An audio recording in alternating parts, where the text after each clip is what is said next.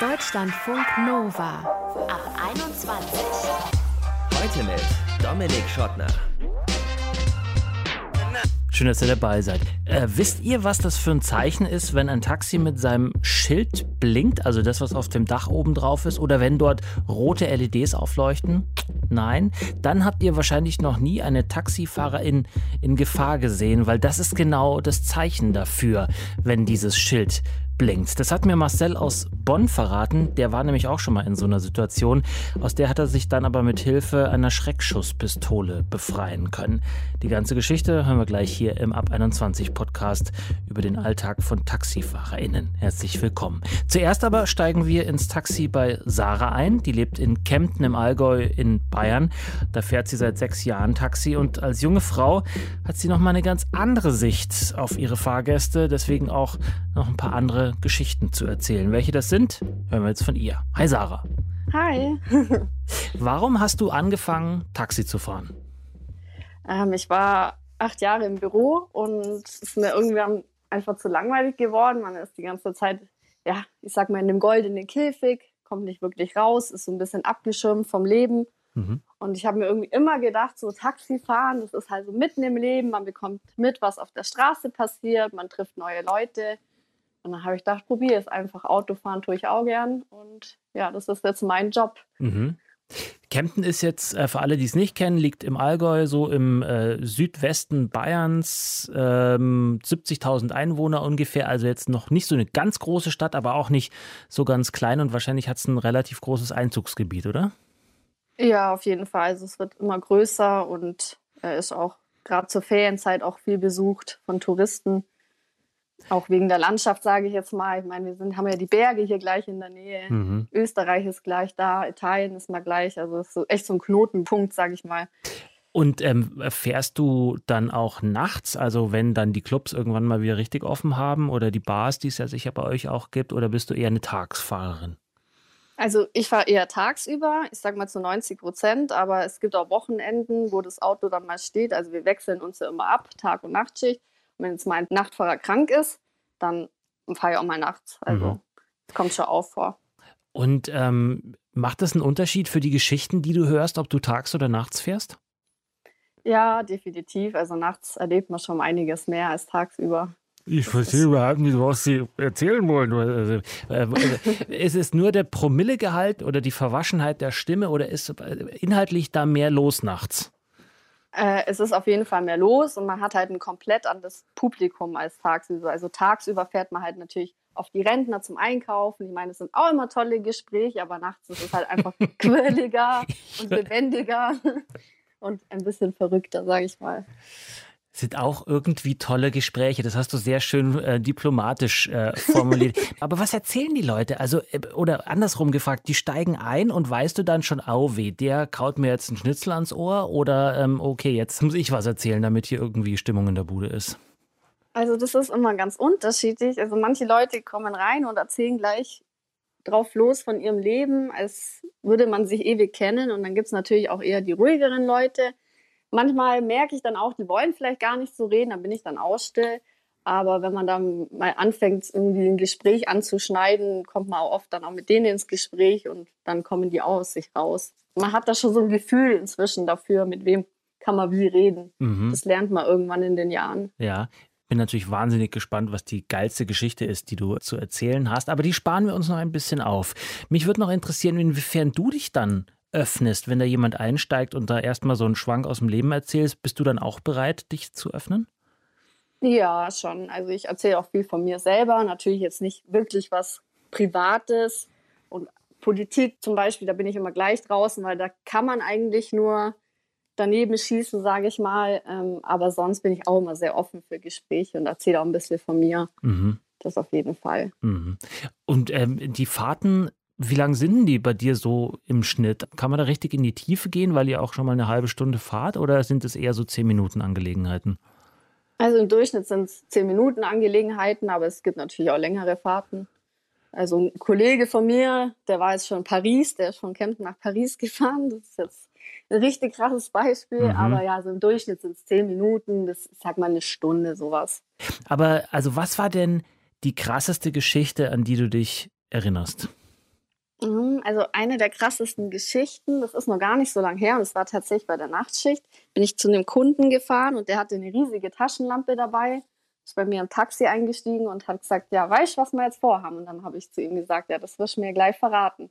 Hat er gemeint, er muss runter äh, an die Iller, also ist bei uns der Fluss, weil er ist von der Party heimgefahren, den Kiesweg da entlang und der hat sein Handy verloren. Und dann haben wir da gehalten, also wo man halt noch parken konnte und sind dann mitten in der Nacht, haben dann eine Illerwanderung gemacht mit der Taschenlampe. Ich habe um die 20, 30 Mal auf sein Handy angerufen. Wir sind da echt eine halbe Stunde rumgelaufen und haben das Handy gesucht. Also es hatte mit Taxifahren eigentlich nicht mehr wirklich viel zu tun.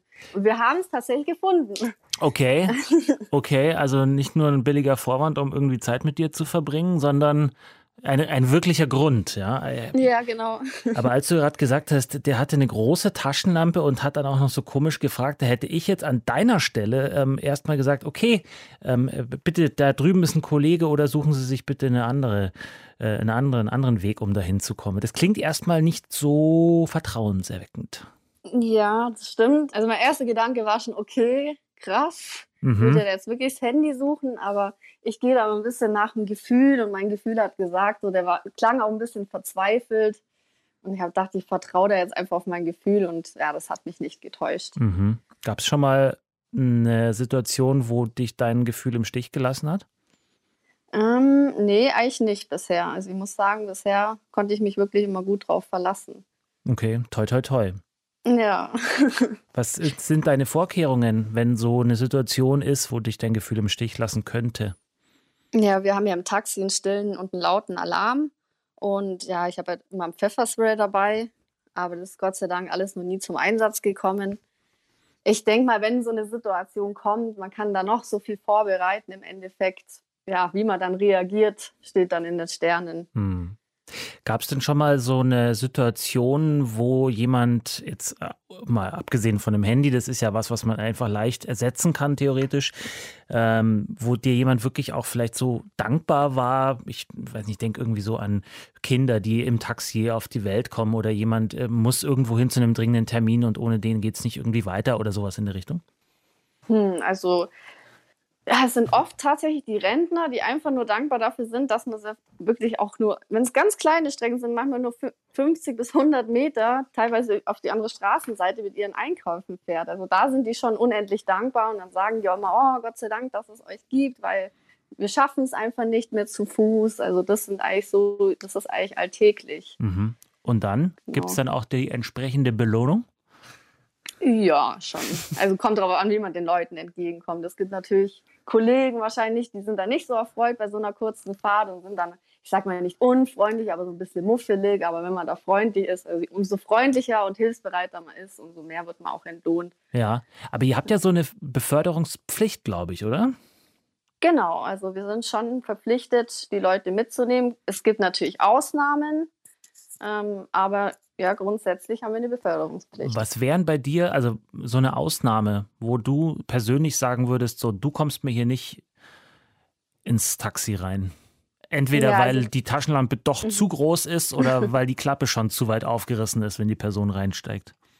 Ja, es ist tatsächlich, also ich glaube, ich als junge Frau habe da jetzt natürlich einen größeren Bonus wie die Kollegen. Aber wenn jetzt einer total betrunken ist und kaum mehr laufen kann, ähm, oder es gab auch schon ja, Leute, die hatten die Hosen voll, die aus der Kneipe rauskommen. Oh, bitte. oh, bitte. Ich dachte, ich es wird nicht langweilig. Du bist doch aber, du bist doch nicht U-Bahn-Kontrolleurin in Berlin in der U8, da ist ja sowas Alltag, aber du bist doch in Kempten, da ist doch die Welt noch in Ordnung. Ja, das denkt man immer. Echt jetzt? Ja, aber da gibt es oh. das auch. Aber die Person muss doch bitte hoffentlich dann äh, die Reinigung zahlen von deinen Sitzen. Ja, schon. Also wenn man das vorher nicht sieht, dann muss ja, man bezahlen, ja. doch. aber das riecht ja, ja sogar ich jetzt hier. Momentan mit den Masken, aber gar nicht so einfach. Ja. Wirst du jetzt vor dem Hintergrund, was wir alles besprochen haben, ähm, wirst du Stand jetzt noch ewig weiter Taxi fahren oder glaubst du, dass du irgendwann ins Büro zurückkehrst oder nochmal ganz umschwingst und was anderes machst? Hm, also ins Büro, denke ich, werde ich nicht mehr gehen. Das war einfach nie wirklich so mein Ding. Hm, also momentan habe ich eigentlich nichts anderes vor, als Taxi zu fahren. Aber klar, man weiß ja nie, wie es in ein paar Jahren ist, wie die Geschäfte da laufen, ob Uber auch hier zu uns nach Kempten kommt, was ja auch viel kaputt macht in dem normalen Taxigeschäft. Also ich bin auf jeden Fall offen für andere Sachen auch. Ich finde es immer schön, was Neues zu lernen im Leben oder zu erleben oder auszuprobieren. Aber momentan bin ich total glücklich mit dem Job sammelt weiter fleißig Geschichten und hoffentlich in der Überzahl gute. Sarah aus Kempten im Allgäu hat uns erzählt, wie ihr Alltag als Taxifahrerin so ist. Ich danke dir. Danke auch. Deutschlandfunk Nova. Taxis sind ja sehr beliebte Orte, auch sehr beliebte Motive in Filmen, in Büchern und natürlich, klar, 2021 auch bei Social Media, bei Insta, bei YouTube, bei TikTok. Und genau dort, bei Social Media, erzählt Marcel aus Bonn aus seinem Taxifahreralltag. Wie ist es zum Beispiel, überfallen zu werden? Wer quatscht wann am meisten und wie verständlich ist es vor allem auch noch? Und für wen fährt man schon mal über eine rote Ampel? Und welche Fahrgäste? Werden vielleicht keine, weil man sie einfach dann doch da lieber stehen lässt, wo sie stehen. Das kann uns jetzt Marcel selber erzählen. Hallo. Guten Tag. Hi. Wieso bist du beim Taxifahren gelandet?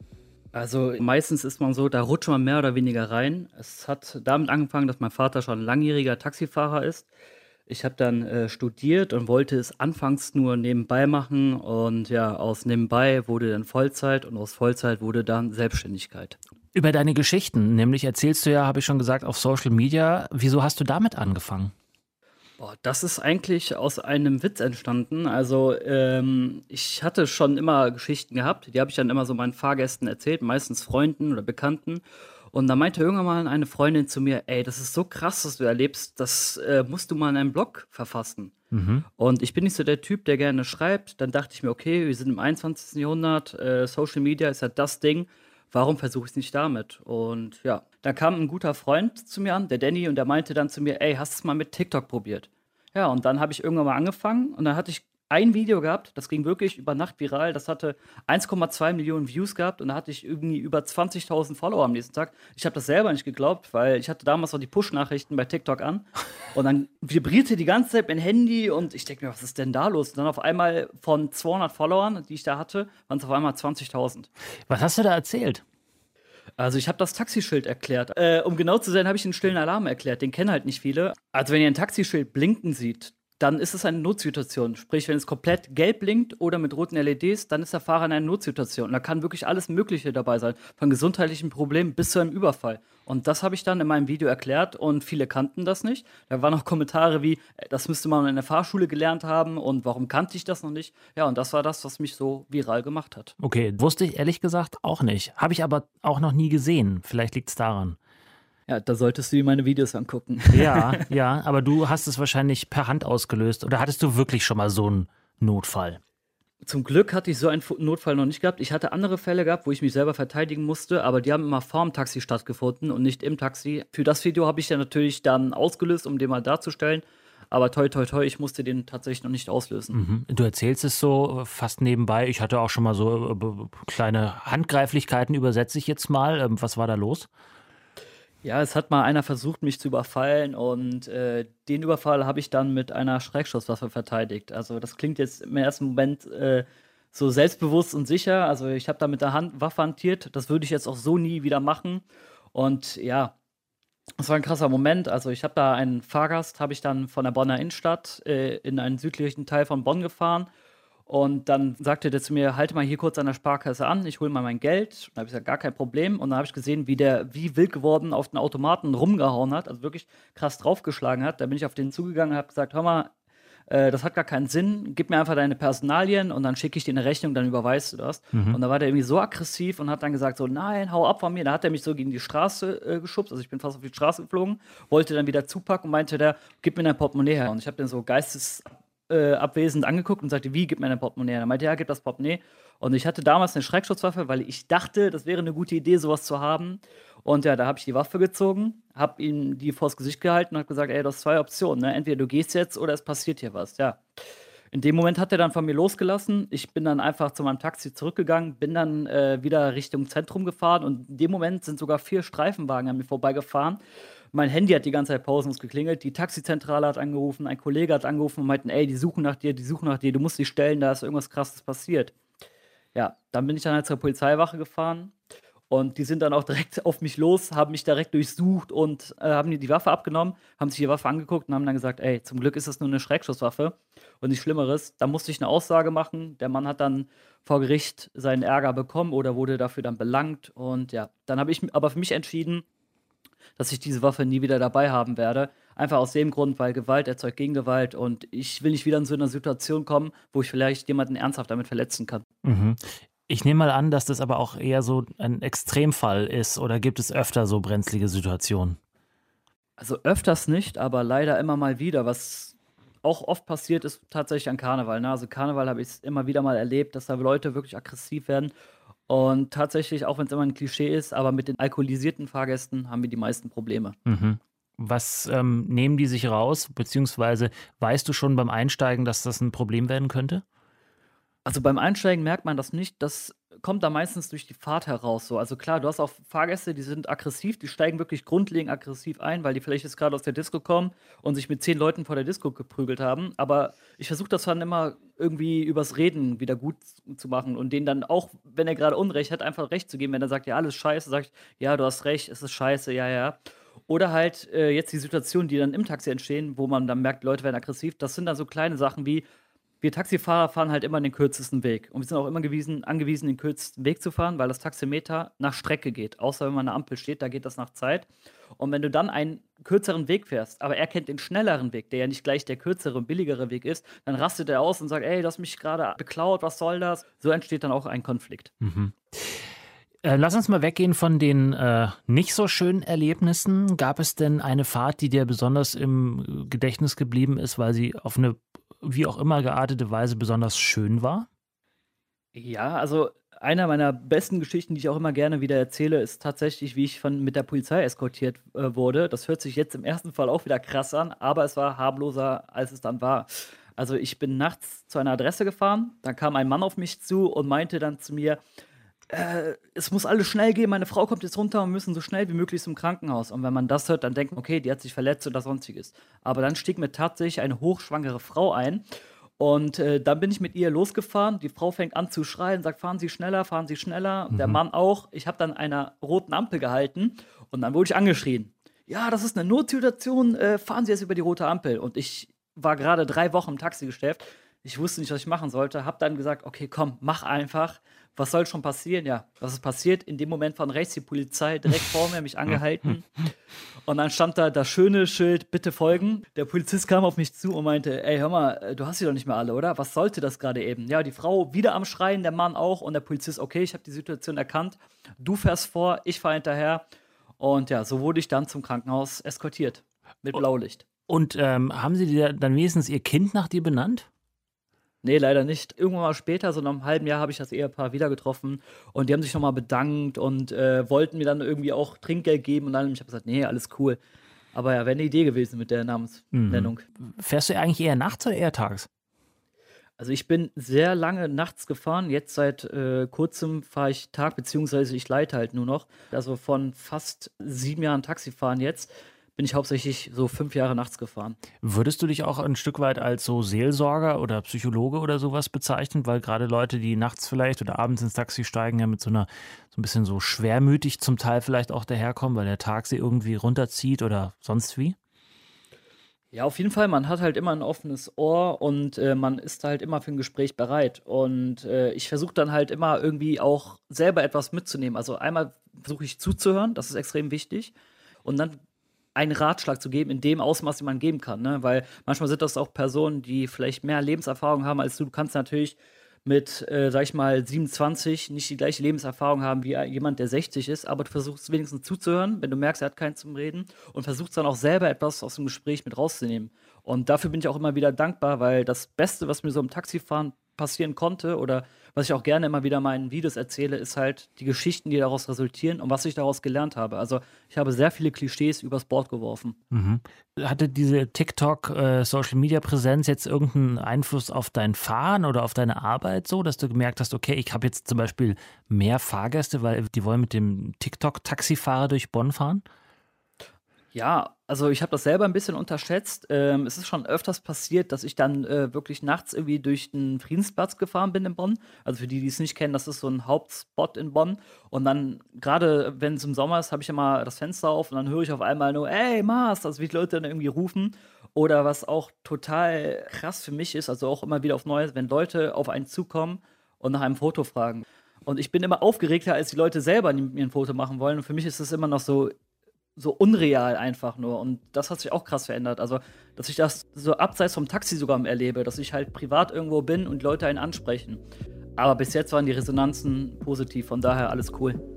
Marcel, genannt Mars, ist Taxifahrer aus Bonn und hat durchs Taxifahren und durchs Posten auf Social Media, besonders bei TikTok, es zu einer kleinen Berühmtheit gebracht. Ich danke dir. Gerne.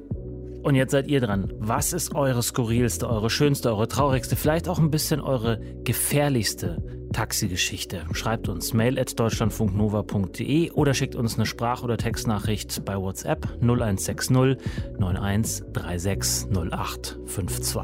Ich bin Dominik Schottner, vielen Dank fürs Zuhören, bleibt gesund und bleibt geschmeidig. Ciao. Deutschlandfunk Nova ab 21. 21. Montags bis freitags ab 21 Uhr und auf deutschlandfunknova.de.